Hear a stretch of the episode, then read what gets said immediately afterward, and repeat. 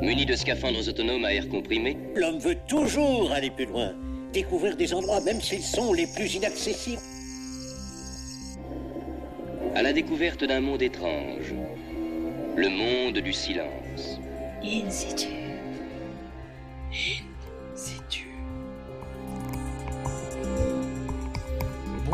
C'est l'histoire d'une jeune chercheuse en biologie qui un jour eut la chance d'embarquer sur le plus mythique des laboratoires scientifiques.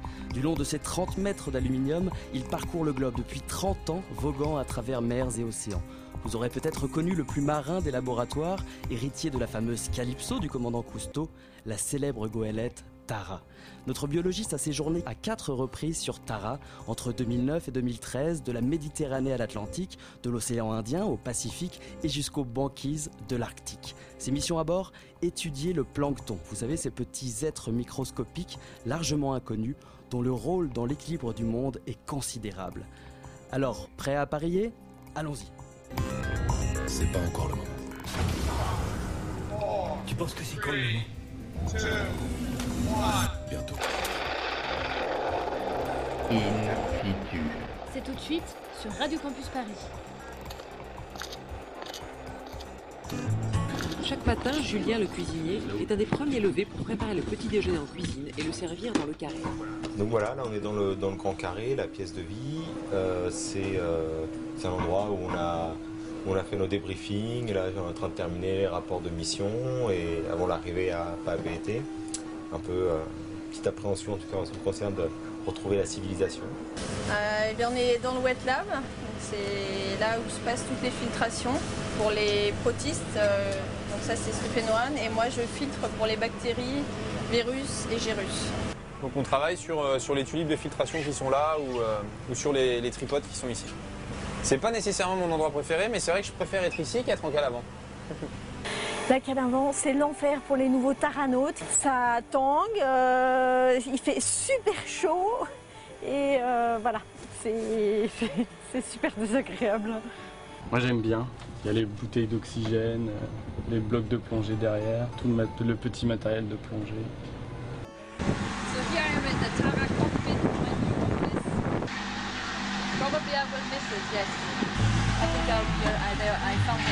So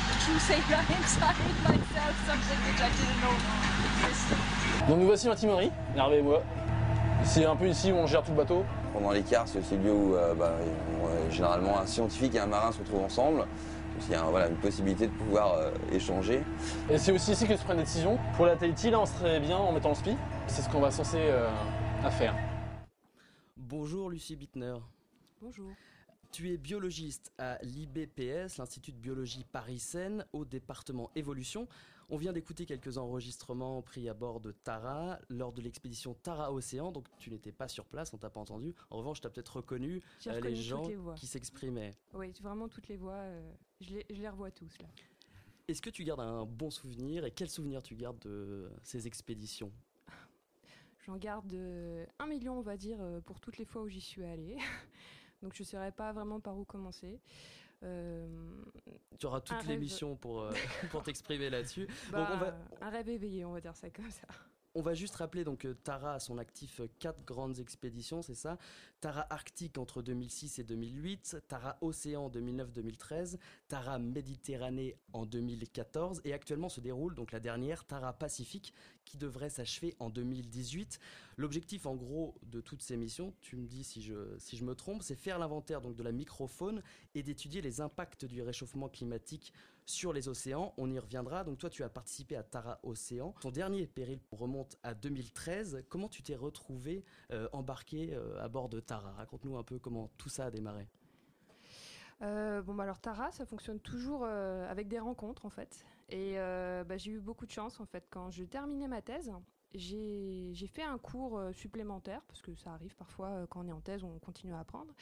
Et euh, j'ai appris au cours de ce cours en fait qu'il y avait une émission, une, expédition qui se montait et qui partait quelques mois plus tard. J'ai fait ce cours en mai. L'expédition commençait en septembre et moi je devais terminer ma thèse. Et je suis tout de suite allée voir après ce cours. On m'a présenté l'expédition, que ça allait durer trois ans, que ça allait faire le tour du monde et voilà, explorer la diversité qui allait se trouver dans, dans l'eau. Et donc tu disais que tu passais ta thèse, c'était quel, quel sujet à peu près? Alors moi d'abord je travaillais en fait sur les... moi je fais de l'évolution. En fait, ce qui m'intéresse, c'est comprendre, voilà, qui est plus proche de qui, d'où on vient. Bon, ça c'est, ça c'est les grands thèmes, on va dire ça comme ça. Et je travaillais sur la diversité des, des algues rouges, des récifs coralliens. Donc déjà, j'avais choisi un, thème euh, qui me permettait de partir. Donc justement, je racontais avant euh, que je suis déjà partie au Vanuatu justement avec euh, l'ancêtre de la planète revisitée que vous ferez la semaine prochaine. Donc l'expédition Santo. Oui, c'est ça, 2006. Donc, je suis bien informé.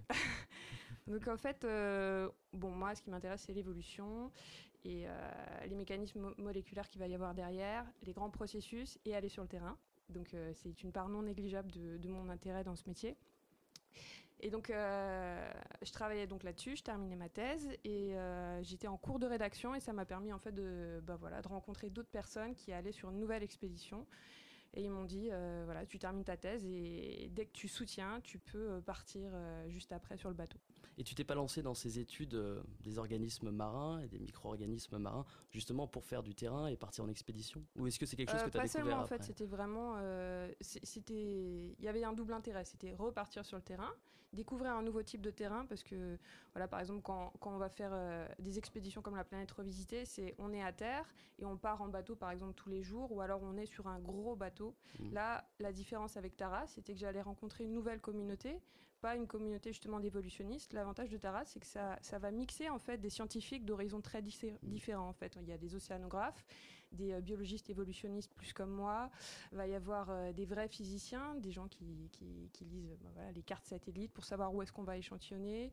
Il euh, va y avoir vraiment des, backgrounds très différents et, et ces personnes en fait ont monté l'expédition Tara et au point de vue scientifique, c'est très complexe de parler le même langage. Bon, je vais peut-être mm. pas, euh, euh, enfin voilà, trop, trop en parler, mais c'est très intéressant et enrichissant. Donc en fait, c'était pour moi, c'était vraiment un challenge de, mm.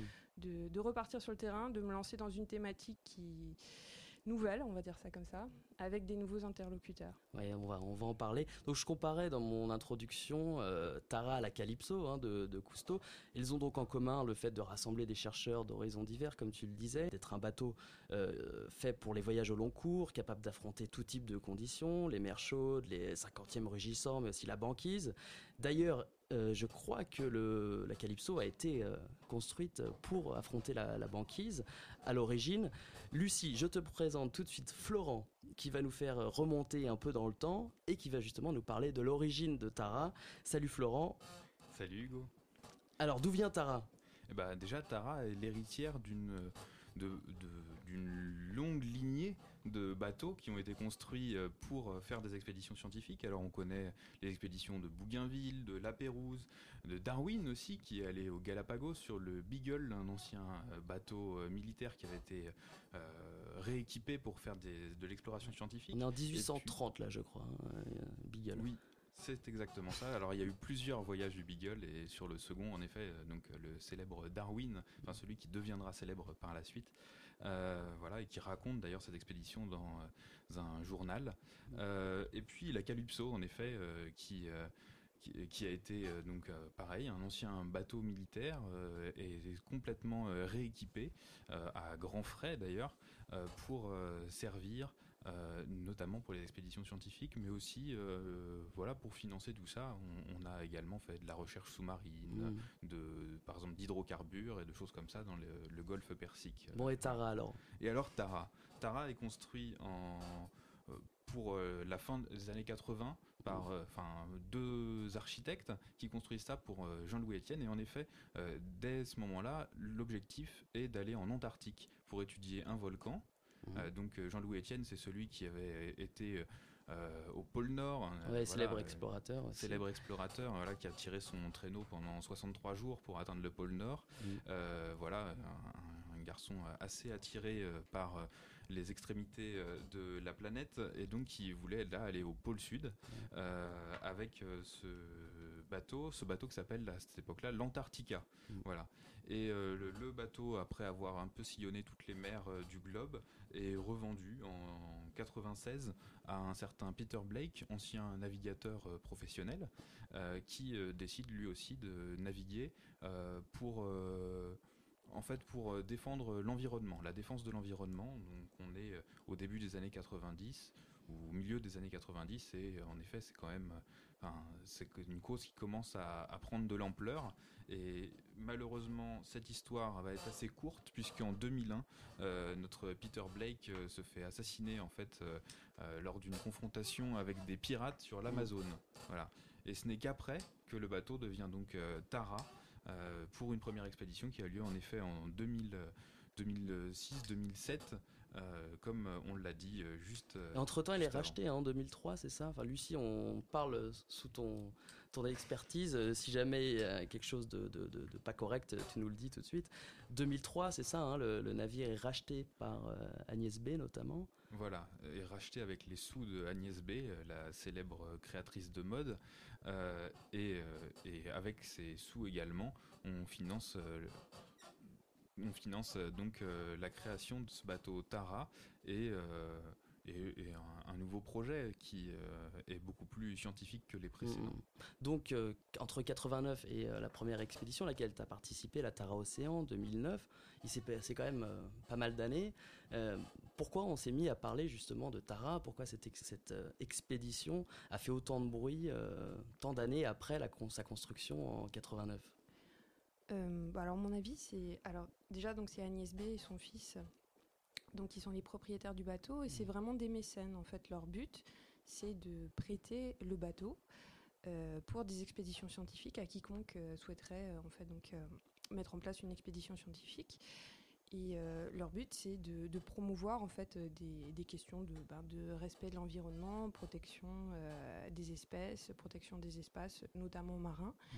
Et donc, euh, je pense que la communication s'est vraiment mise en route à ce niveau-là. Alors, Peter Black, il faisait aussi hein, de la communication autour euh, de la protection de l'environnement et des milieux marins, mmh. mais ça a vraiment pris un tournant important avec euh, cette première expédition et notamment, en fait, donc la manière dont ça a été financé, c'est Agnès B qui paye, enfin qui qui paye le bateau, qui paye l'équipage, le marin. La moitié de l'équipage, c'est des marins, avec donc un cuisinier ou une mmh, mmh, cuisinière. Euh, il y a toujours un journaliste aussi qui vient à bord, un artiste, etc. Peut-être qu'on en reparlera. On, on, reparlera de tout ça. On va peut-être un peu parler de tes travaux scientifiques là rapidement. Donc, toi, tu étudies d'une manière très générale hein, le plancton, les micro-organismes marins. Euh, rappelle-nous ce qu'est le plancton, parce que c'est pas si évident, et euh, pourquoi est-il si important? Alors le plancton, une définition très très basique en fait, c'est tout ce qui se trouve dans la colonne d'eau et qui ne peut pas nager à son encontre. Donc en fait, euh, même des petites particules qui sont pas vivantes, euh, on peut dire étymologiquement que c'est du plancton. Mmh. Mais en gros, ça va constituer euh, ce qu'on connaît généralement, c'est des petites crevettes qui vont être mangées ensuite par des baleines. les petites crevettes, c'est du plancton. Il peut y avoir des, petites bactéries qui font de la photosynthèse ou d'autres qui n'en font pas. Il va y avoir aussi des unicellulaires eucaryotes. Ouh là là, attention là, c'est des, mots barbares qui commencent. non, mais c'est des Donc choses une très, seule très cellule et prokaryote sans noyau, c'est ça? Prokaryote sans noyau, eucaryote avec un noyau. Ouais, tout à fait. Et donc, euh, qui ont, enfin, toutes ces lignes. Il y a des archées aussi, donc c'est mm. des sortes de bactéries, mais qui ne sont pas vraiment des bactéries. Il va y avoir des virus aussi dans l'eau. Il va y avoir des virus géants. On appelle ça des virus. Mm, mm, euh, donc extrêmement euh, diverses. C'est tout ce qui va se trouver vivant dans la colonne d'eau. Et alors rapidement leur, leur rôle parce que leur rôle ne se limite pas à euh, l'alimentation des baleines. Ça va voilà, alors euh, l'idée qu'on a la plus classique qu'on apprend à l'école quand on est petit, c'est que euh, le plancton, ça va être ce qui va être à la base de la chaîne alimentaire dans les océans. Donc le plancton se fait manger. alors le plancton, on pense souvent aussi que c'est petit et que ça fait de la photosynthèse. Donc quand on fait de la photosynthèse, donc pour rappeler, donc les plantes autour de nous sur Terre font de la photosynthèse, mmh. donc elles vont absorber le CO2 le carbone, le gaz carbonique qui va se trouver dans l'atmosphère et va le fixer ensuite euh, dans euh, les différentes parties de son corps. En faisant de la photosynthèse, il va relâcher de l'oxygène que nous respirons. Donc les plantes sont importantes. Le plancton, c'est important aussi parce que le plancton, ça fournit autant d'oxygène que euh, les plantes terrestres. En fait, on dit qu'une respiration sur le deux, on doit aux cellules, enfin planctoniques, euh, qui sont capables aussi de faire de la photosynthèse, comme ce que j'ai dit avant, donc, euh, avec Mm, les, mm, les espèces euh, végétales terrestres. Donc il joue un rôle sur la régulation bon, des, Alors, des gaz atmosphériques. Alors ouais, la, la régulation des gaz, par, par le fait aussi voilà, que ça va fixer du carbone, Mm. et puis donc... Ça c'est pareil, on, on y reviendra un peu plus précisément.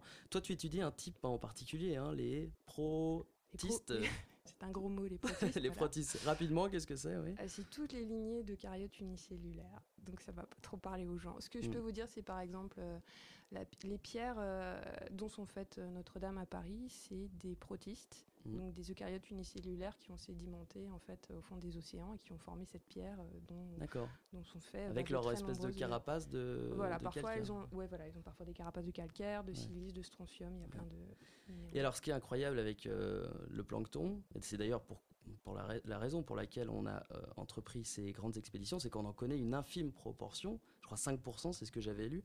Euh, donc faire l'inventaire des espèces, les découvrir, c'est à ça qu'a servi euh, donc Tara. Euh, ce sont des expéditions naturalistes. Euh, tu as cité tout à l'heure euh, Darwin et Bougainville et d'autres. L'objectif est le même, hein, c'est-à-dire découvrir des espèces et puis les comprendre. Toutes mesures gardées, bien sûr. On va rentrer dans le vif du sujet et embarquer à bord de Tara juste avant une toute petite pause. Et nous allons attaquer le deuxième quart de notre expédition. À tout de suite.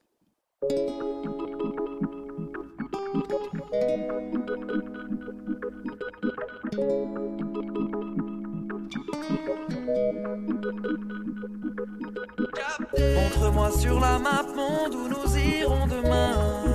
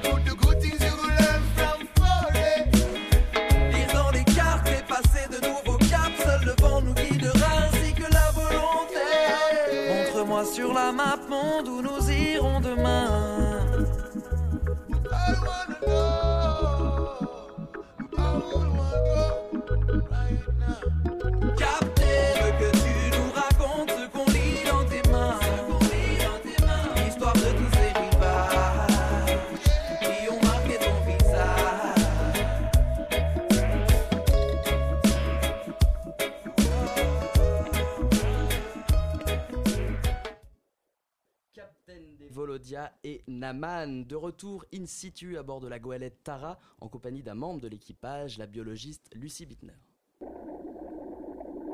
In situ, Une plongée dans la science. sur Radio Campus Paris. Ton premier séjour en mer, donc c'était pour euh, la mission Tara Océan en 2009. Euh, 900, bon, le, t'as pas fait toute l'expédition, hein, mais l'expédition euh, complète c'était 938 jours en mer, deux ans et demi de voyage, de l'Orient à l'Orient, en passant par la Méditerranée, l'Atlantique, l'océan Indien, le Pacifique, toutes les mers en fait, euh, tous les océans et toutes les mers du globe. Toi, tu as fait quatre séjours, hein, c'est ça? Tout à fait. Alors, euh, dis-nous à peu près euh, quel itinéraire tu as parcouru à bord de Tara? Alors, premier baptême sur Tara, donc j'étais jamais montée à bord. Ouais. Donc c'était, donc je disais, c'était quelque chose comme 4 ou 5 jours après, euh, après ma soutenance de thèse. Donc j'étais, j'avais rendez-vous à Beyrouth euh, pour rejoindre la Goélette. Voilà, donc t'es pas parti de l'Orient Non, pas du tout. Non, le départ c'était en septembre 2009 et donc moi Mm. j'ai rejoint la Goélette en décembre 2009 à Beyrouth. Mhm. Donc ils avaient déjà parcouru euh, bah voilà, toute la Méditerranée quasiment. Et donc moi je les rejoignais pour un leg. Alors un leg ça veut dire euh, aller d'un port à un autre port pour le leg Beyrouth-Alexandrie. Mhm. Donc ça c'était ce qui était sur le papier. Ensuite ce qu'il faut savoir avec Tara c'est qu'il y a beaucoup d'imprévus, enfin comme tout le temps quand on va sur le terrain. Ouais.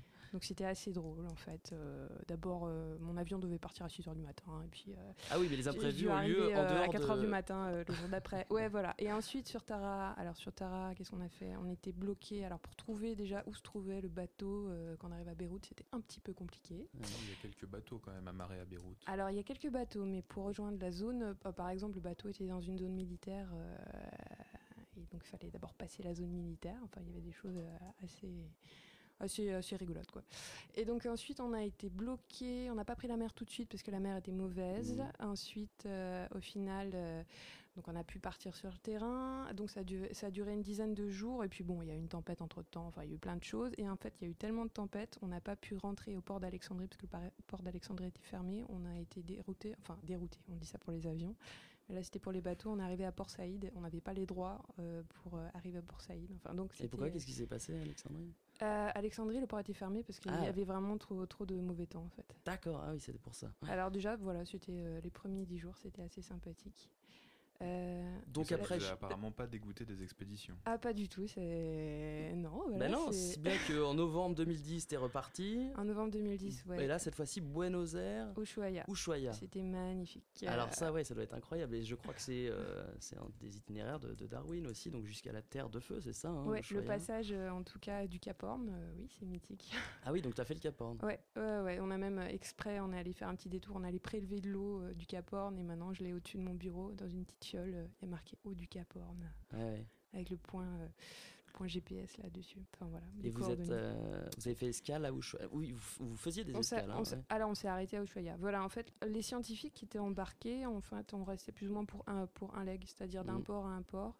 Et ensuite, les marins, eux, ils restent pour trois mois. Donc un scientifique, ça restait maximum euh, un mois à bord, quoi. Donc Buenos Aires, Ushuaia, décembre 2011, janvier 2012, de Panama à Savannah, Voilà, aux États-Unis. Traversée des Caraïbes, c'était très Traversée- sympathique. voilà, le temps devait être euh, sympathique. Alors autant c'était froid entre Buenos Aires et Ushuaia, Ouais. et on n'a pas vu une seule fois la Terre, autant entre euh, Panama et on a eu une grosse tempête notamment, à, euh, ça montait, monté à 80 nœuds je crois. Bref, d'autres souvenirs.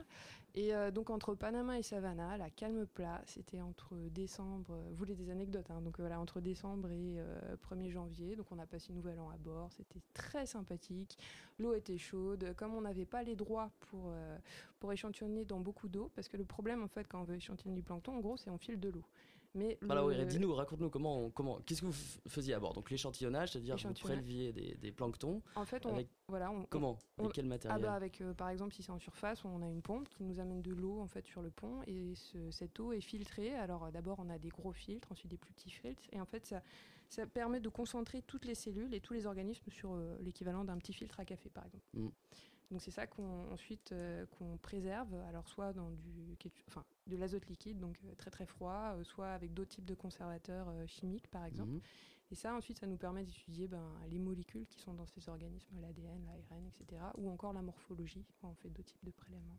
Pas de mais Pardon, Pour ce prélèvement, il faut donc euh, avoir des droits. Il faut avoir une Tout à fait. autorisation de. Euh, parce que même du plancton, même si c'est microscopique à l'œil nu, ça représente en fait une, euh, ben, des, des potentielles nouvelles molécules, comme on disait qu'on va découvrir des nouvelles espèces, des nouvelles molécules et peut-être potentiellement des nouveaux médicaments, quelque chose comme ça. Donc ça, ça, ça demande vraiment des, des droits pour, par exemple, enfin, enfin pour échantillonner des eaux territoriales. Par exemple, euh, bah, je crois qu'aux alentours du Brésil, c'était pas possible, autour de l'Inde aussi. Alors à chaque fois, l'équipe Tara, c'est-à-dire la fondation Tara, par contre, devait négocier en amont eh ben, tous les droits pour euh, échantillonner dans les eaux. Et donc vous préleviez le, le plancton à quelle Oui. profondeur euh Alors toujours en surface d'abord pour voir ce qui se passe, ensuite euh, on faisait plus en profondeur dans une couche euh, qu'on appelle une zone. Alors ça va dépendre, la profondeur va pas tout le temps être la même. On pouvait descendre à moins 30, moins 60, on pouvait même aller jusqu'à moins 300, mais alors là c'est pas du tout les mêmes communautés. Mm. Et ce qu'on va essayer de voir, c'est un- avoir une petite idée de tout ce qu'il y a sur la colonne d'eau. On sait que par exemple là où on fait le maximum de photosynthèse et donc là où on fixe le maximum de carbone, c'est pas nécessairement la surface, ça peut être euh, plus bas justement vers moins 30 ou vers moins 40 mètres et c'est là qu'on fait aussi d'autres prélèvements. Il y avait aussi de la haute technologie, hein, j'ai vu qu'il y avait alors ce qu'on appelle Underwater Vision Profiler. Tout à fait. UVP. Qu'est-ce que c'est Euh, UVP, ben c'est un petit instrument magique. Alors c'est euh, Marc C'est les, pho- les photos, hein, quand on les voit là en plongée avec deux espèces de. de- Euh, ça, c'est les gliders, non, je crois. Ah, bon, peut-être que je confonds. Enfin bon, il y a plein d'instruments Ouais. euh, haute Mais technologie. c'est pareil, c'est toujours pour, c'est pour, pour, le, pour collecter, toujours ça. Alors les gliders, Mm. oui, alors c'est collecté, mais ce qu'on appelle des données. euh, alors c'est pas des organismes nécessairement directement, Mm. ça va être des données euh, physico-chimiques. Voilà. Ça va être les courants, ça va être euh, les gliders par exemple, ça peut être les courants, ça peut Mm, être mm, mm. euh, bah, la température, ça peut être euh, les éléments qui sont dans l'eau, qui sont présents. Ça peut être aussi, ça, on va prendre en photo eh ben, toutes les particules qui vont être autour, enfin dans l'eau, et donc les particules qui sont dans l'eau qui coulent, ça représente des masses de carbone qui sont en train de, de couler vers les profondeurs. Donc on estime ce qu'on appelle, bah, voilà, le carbone qui coule, la pompe à carbone en fait. Ouais. Oui, parce que comme tu le disais au, au début, euh, il y a une grande pluridisciplinarité euh, dans, ce, dans ce bateau. J'ai vu que vous aviez fait, enfin, Tara avait fait appel à une armée d'experts en génomique, euh, imagerie quantitative, biologie, biogéochimie, biogéographie, océanographie, biophysique, génétique, bioinformatique. Tous ces scientifiques-là. euh, voilà, vivent dans le même bateau, sont dans la même. Alors, euh, euh, il y a pas Vous êtes tout- combien d'ailleurs oui, dans, dans l'équipage Il y a combien de scientifiques? Alors, globalement, il y a 15 personnes à bord, la moitié, euh, plus de la moitié, euh, enfin 7 à 8 personnes, ça va plutôt être donc euh, des Mhm. marins, et le reste, donc c'est des scientifiques. Et donc il y a toujours à peu près la même répartition des rôles, parce qu'on a fait exactement le même échantillonnage pour toutes les stations Tara. Mhm. Il y a un chef scientifique qui est là pour, pour, pour, coordonner, pour coordonner toutes les actions. Il y a un ingénieur spécialisé, euh, il y a au moins deux ingénieurs pardon, spécialisés dans, dans tous les, les appareils qu'on va devoir mettre à l'eau, Mhm. justement, les ingénieurs océanographes. Il y a un ingénieur euh, moléculaire, on va dire, celui qui va ré- enfin, récolter tout le plancton pour ensuite les études moléculaires. Il y avait un ingénieur euh, spécialisé en microscopie, par exemple. Mhm. Voilà, à peu près. Et alors les non scientifiques? Donc Ah il y a un non, cuisinier, des mécaniciens, je suppose. Ouais, il y a toujours euh, bah, le capitaine, le second. euh, le second, c'est souvent celui qui a le rôle du médecin. euh, voilà, différents, euh, différents marins. Et alors comment vous envoyez les échantillons? Parce que je suppose qu'on, enfin vous les gardiez pas tout au long de la mission dans le bateau, vous les envoyez dans les différents laboratoires. Voilà. Comment ça se passait ça? Alors, en fait, euh, tous les trois mois, donc ça veut dire que pendant trois mois, on, tour- on stockait tout à bord. Alors, on peut Mhm. stocker dans de l'azote liquide, dans un, un frigo, enfin un frigo donc à 4 degrés, ou alors à température ambiante, ou alors à moins 20 degrés. Il y avait encore, euh, voilà, il y avait beaucoup de matériel à moins 20 degrés aussi. Donc ça, ça consomme par exemple beaucoup d'énergie sur le bateau. Donc ça, c'est un coût. Donc ça, c'est Mhm. question d'organisation aussi, euh, point de vue logistique. Donc il y avait une grosse, grosse logistique, et donc tous les trois mois, il y avait un envoi d'échantillons euh, qui était effectué. D'abord, donc bah, par exemple à Ushuaia, donc euh, il y a tous les échantillons qui ont été donc envoyés d'abord à Paris et ensuite qui étaient redistribués dans tous les autres laboratoires. Ça passait toujours par Paris au départ. Et alors dans vos espèces d'épuisettes là très fines qui servent à capturer, filet à papillon qui sert à, à capturer le plancton, vous avez dû aussi ramasser pas mal de, de saleté, non? Oui, tout à fait. Ah oui, donc euh, la transition avec le plastique, tout à fait. Je la vois elle m'a venir. euh. grillé, Elle m'a grillé. Elle m'a grillé. Oui, donc vous Tout à fait, donc euh, notamment Ouais. dans la zone, euh, ben moi, sur, enfin, en, en arrivant pas très loin du Choya, déjà on, on commençait à pouvoir voir en fait dans les filets apparaître des toutes petites particules de plastique. C'était possible. Et donc euh, par exemple, il y a deux stations, dans trois stations qui ont été faites aux alentours de l'Antarctique, on pouvait observer malheureusement dans les filets euh, plein de petites choses qui ressemblaient à du plastique. Lucie, je te présente Julie, Julie Lucie, les présentations sont faites, l'œil de la réal maintenant.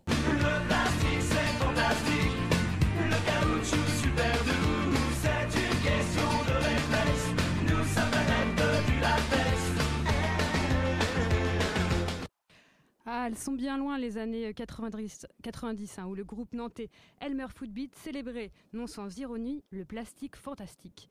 Alors aujourd'hui, vu notre surconsommation de plastique, hein, cette histoire s'est plutôt transformée en un cauchemar. C'est donc d'un monstre de plastique dont je vais vous parler qui flotte insidieusement sur les eaux du Pacifique Nord où le courant le porte. Tellement grand qu'il s'étendrait sur une surface six fois plus vaste que la France. Et pourtant presque invisible depuis le ciel, à cause de la transparence de ses tentacules composés de 334 000 déchets plastiques par kilomètre carré. Il n'y a donc qu'à bord d'un bateau que l'on peut vraiment l'observer. Je vous propose donc tout de suite d'embarquer à bord de Tara pour le voir de plus près.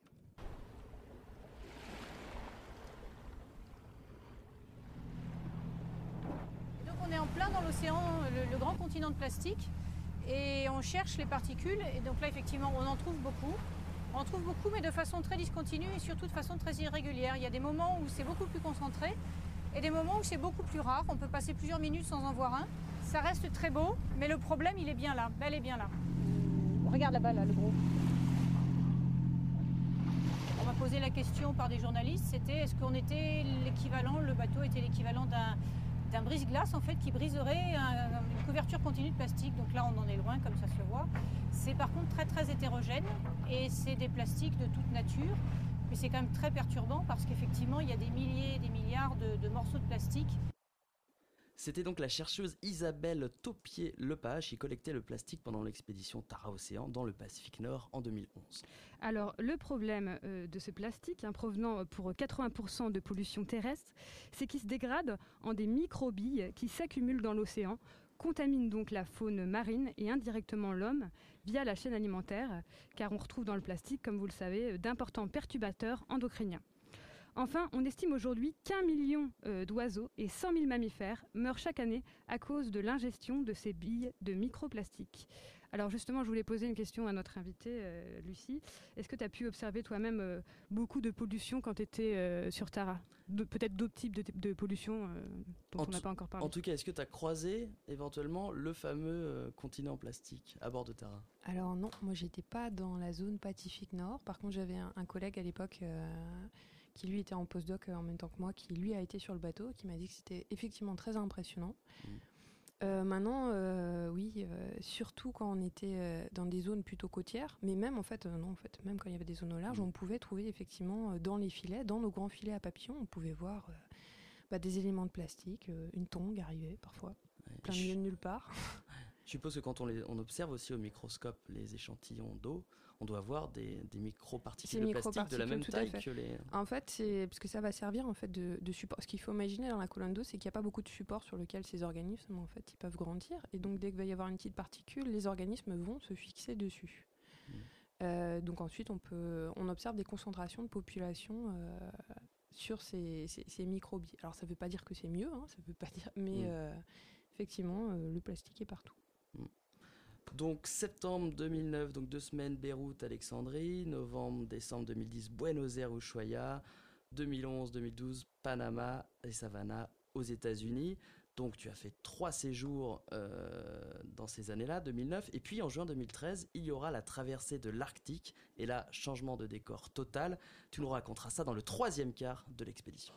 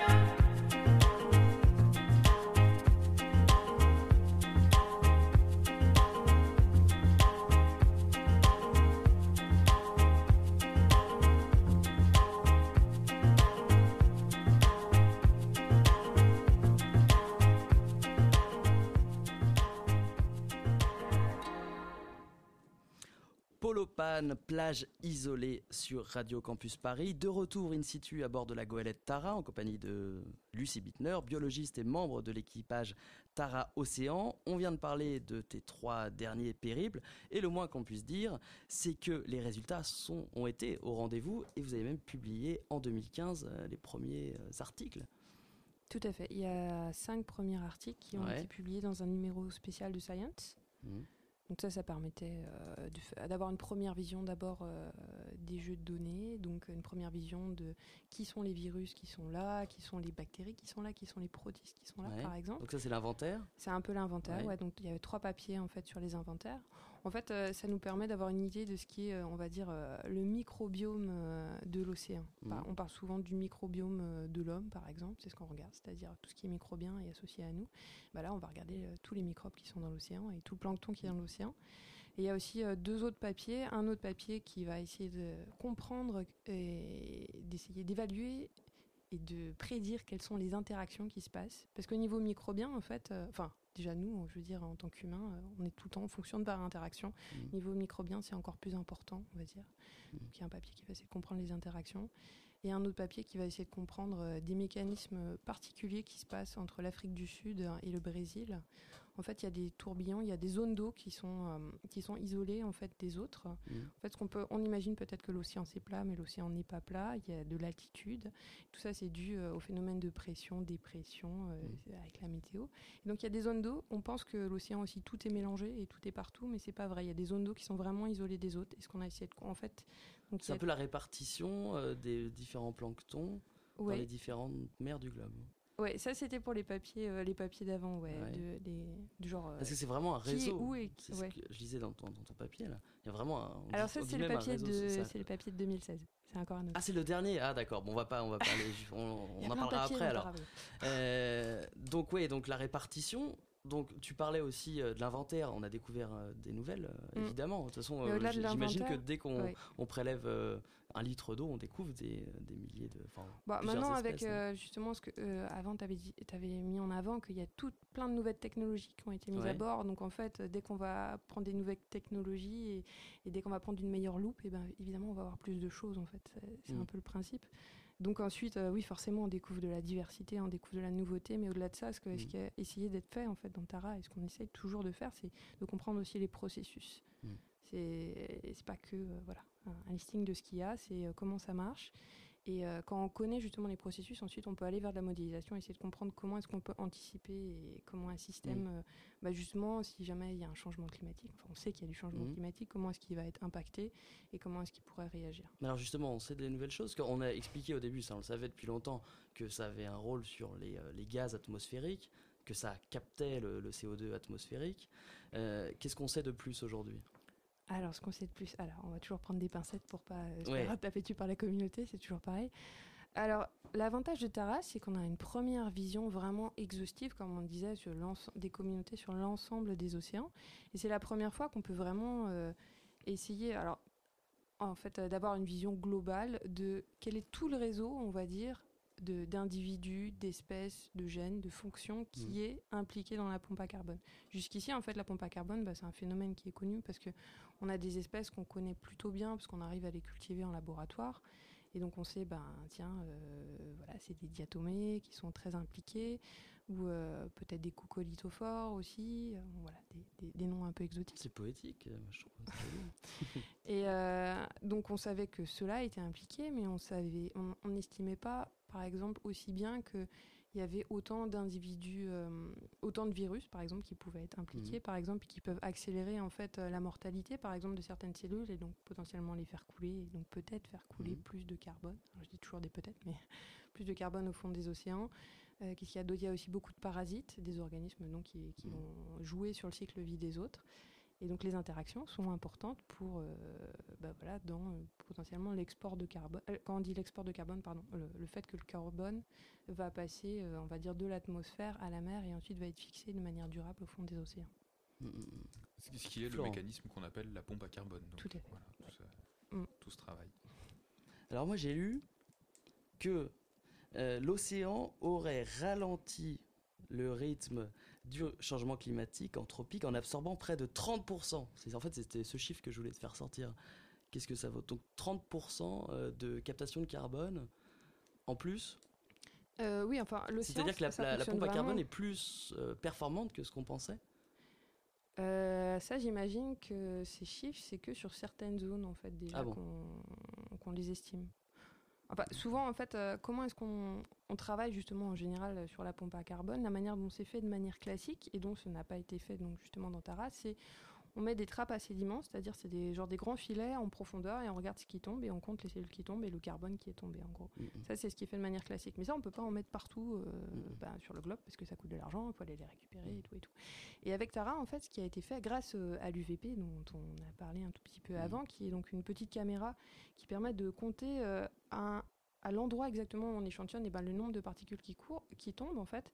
Bah, avec Tara aussi, on a une pro- pour une première fois une vision globale de justement ce carbone qui, qui tombe au fond des océans sur tout le transect, c'est-à-dire tout, tout le tracé du bateau.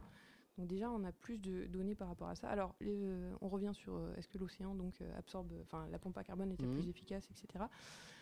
Euh, donc le- effectivement, donc euh, l'océan fait un effet tampon, on va dire. Il permet de peut-être dans certaines conditions. Il atténue d'une certaine façon le réchauffement climatique. euh, Euh, oui, maintenant ensuite, euh, le fait que le carbone puisse, euh, atmosphérique puisse ensuite passer dans l'eau et ensuite peut passer dans les organismes, c'est dû à différents phénomènes, la température, c'est dû aussi euh, eh bien, à la quantité de carbone qu'il y a déjà en fait dans, euh, dans, dans l'océan, c'est qui va donc aussi conditionner, le- enfin, ça, ça, on- ensuite on a le pH, etc. Donc euh, souvent quand on parle de réchauffement climatique, on parle aussi d'acidification des océans, qui est plutôt la grosse menace qui, qui, enfin, qui, qui va apparaître en premier en fait.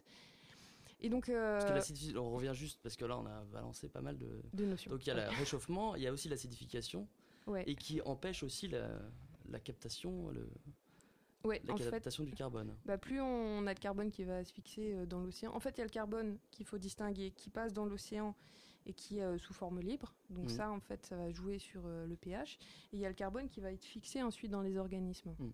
C'est pas la même chose. Et donc, euh, euh, en fait, le problème, c'est que pour l'instant, voilà, ça continue à être stocké dans les organismes, etc. Mhm. Mais peut-être que en fait, euh, plus en fait il y a de CO2 dans l'atmosphère, plus il y a de CO2 qui passe dans l'eau, Mm. et donc plus l'eau est acide, et en fait plus l'eau est acide, moins il y a des organismes Mm. euh, qui peuvent fixer en fait euh, leur car- de carbone dans leur coquille, par exemple. Mm, Bon, toujours est-il que le, le plancton est très important, qu'il faut le protéger parce que je suppose qu'il est aussi affecté par toutes les pollutions marines.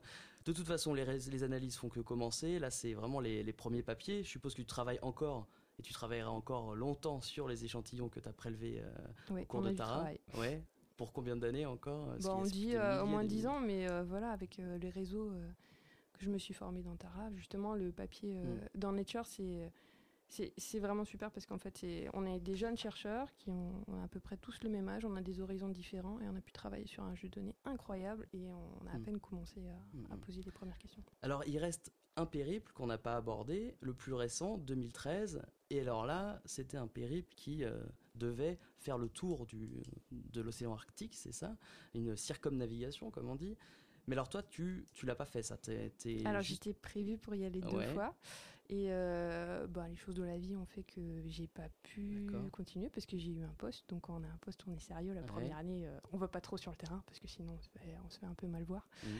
Et donc, euh, donc j'ai fait ma rentrée universitaire. euh, voilà, je sais pas si les étudiants ont mesuré euh, le fait que je me sacrifiais pour pas aller sur Tara, euh, Mhm, mhm. pour être avec eux. Bref, donc blague à part.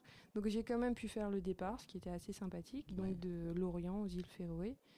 Et On peut parler peut-être rapidement des pôles et peut-être de la Ouais. particularité de ces eaux euh, sous la banquise, parce que bon, Tara, ils ont quand même fait beaucoup de- d'expéditions euh, sur les pôles.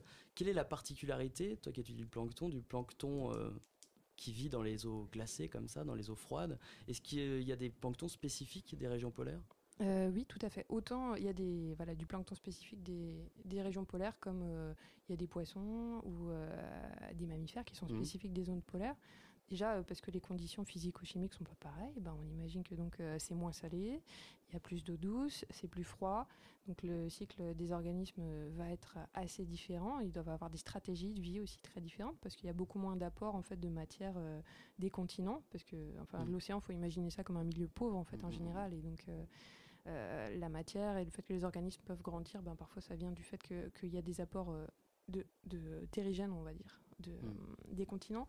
Donc il n'y a pas beaucoup de substances et souvent, euh, ben, quand, par exemple dans la zone nord, quand euh, l'activité euh, se réveille euh, ben, vers le mois de mai environ, vers le solstice, tout d'un coup il y a la bonne combinaison euh, température, nutriments et tout d'un coup tout le monde s'affole. Et donc, euh, il y a ces conditions physico-chimiques et il y a aussi les courants qui font que, en fait, souvent, par exemple, au niveau de l'Antarctique, en tout cas, moi, au niveau de l'Arctique, euh, il y a des courants qui vont isoler totalement les communautés euh, des zones polaires par rapport, en fait, euh, aux autres eaux. Donc ça, c'est ce qui est en place actuellement. On se rend compte, effectivement, d'après les, les données Tara ou d'après d'autres données, que les populations, même les populations microbiennes, au niveau des pôles, sont pas du tout les mêmes que dans les zones tempérées ou équatoriales. Mais ce qu'on redoute, effectivement, c'est qu'avec les variations, les changements climatiques, en tout cas, la fonte des glaces, etc., peut-être qu'on en reparle juste dans, dans deux secondes. Mais, Non, euh, non, mais vas-y, essaye de faire rapide. Rapide, ouais, Parce que le euh, temps tourne là, malheureusement. Ok, et ben euh, donc euh, on pense que ben, ces communautés ne seront plus bientôt isolées, comme on observe déjà voilà du plastique dans ces communautés. Donc on sait que ces communautés sont impactées euh, totalement et ne sont pas isolées. Ah, alors que par le passé, donc, euh, ça faisait partie justement des zones euh, d'eau un peu isolées du Les reste. zones vierges, on va dire ça comme ça. Oui, n'est plus le cas. Il n'y a plus de forêt vierge, il n'y a plus d'eau vierge. Allez, on se retrouve dans deux minutes pour la dernière pause avant le dernier quart. À tout de suite.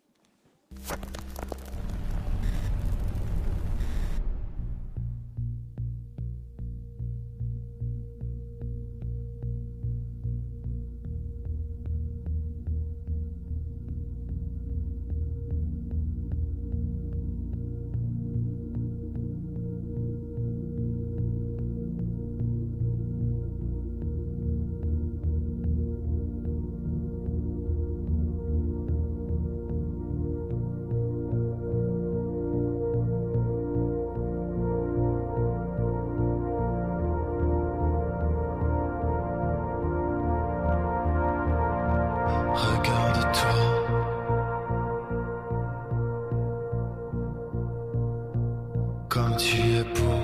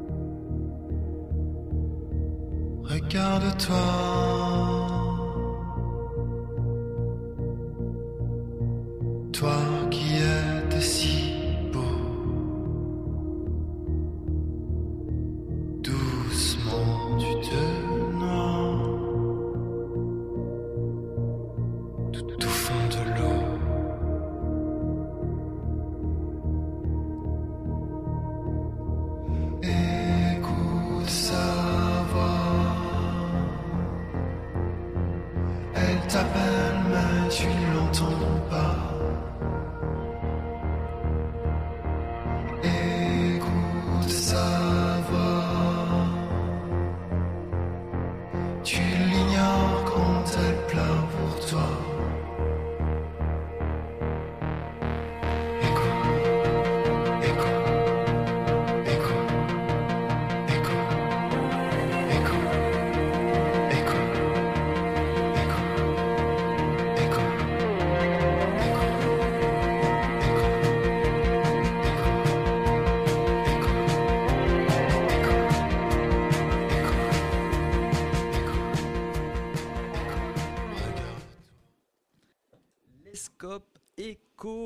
Retour avec Lucie Bittner, biologiste à l'IBPS, Institut de biologie Paris-Seine. Après avoir fait le tour du globe à bord de Tara, on va se poser un peu sur la terre ferme.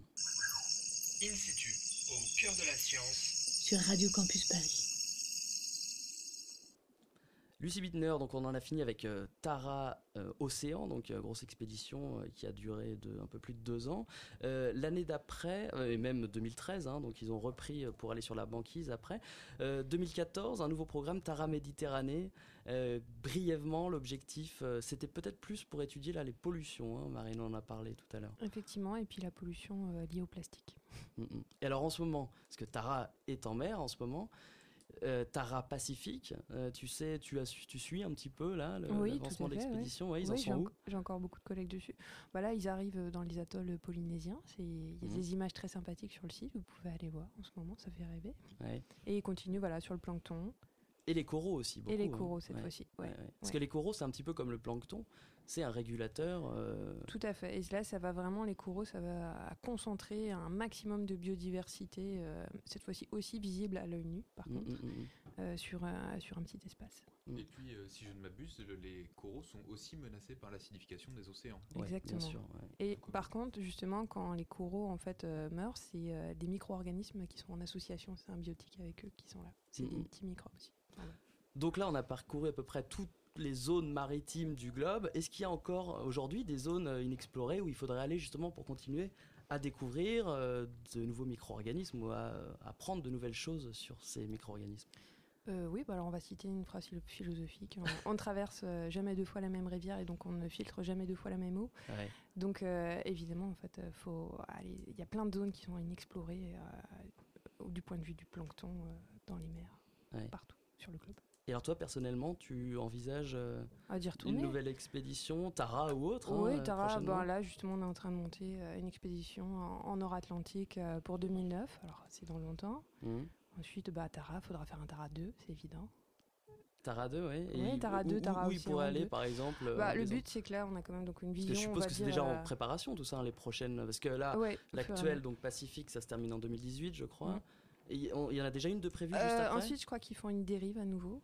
Dérive, Donc, c'est-à-dire. euh, euh, aller euh, mettre le bateau, on va dire, euh, dans, dans, les, dans les eaux, alors soit arctique ou antarctique, et donc se laisser. euh, Enfin, se faire figer. Enfin, re- le bateau va rester figé dans les glaces et ensuite se laisser dériver. Mhm. Et ensuite. était le principe du premier Tara arctique. Tout à fait. Donc euh, ce sera une deuxième dérive potentiellement. Et ensuite, euh, je crois que c'est un peu flou, mais il y a toujours euh, des nouveaux projets qui sont en route. ouais. Mhm. Merci beaucoup, Lucie Bittner. Donc, c'était euh, très intéressant. On a fait le tour de Tara. Euh, Il y a des sites internet hein, si on veut avoir plus d'informations et surtout si on veut suivre l'expédition actuelle, là, Tara Pacifique. Oui, allez sur euh, le site de Tara Expédition et, et n'hésitez pas à rêver. In situ, c'est fini. Merci à vous tous. Julie et Florent, je vous dis à dans un mois pour une prochaine expédition je ne sais où. Tout de suite, vous avez rendez-vous avec Ether et Croc qui est à l'antenne. Salut Salut, euh, nous, c'est Ether et Crac. Ah, et et Croc, c'est. Pas grave, pas de souci. Ce soir, on est sur Radio Campus Paris, on reçoit le trio lyonnais Noyade pour discuter de leur nouvel album qui sort samedi et de plein d'autres choses encore. Merci, bonne soirée. In situ, mission terminée.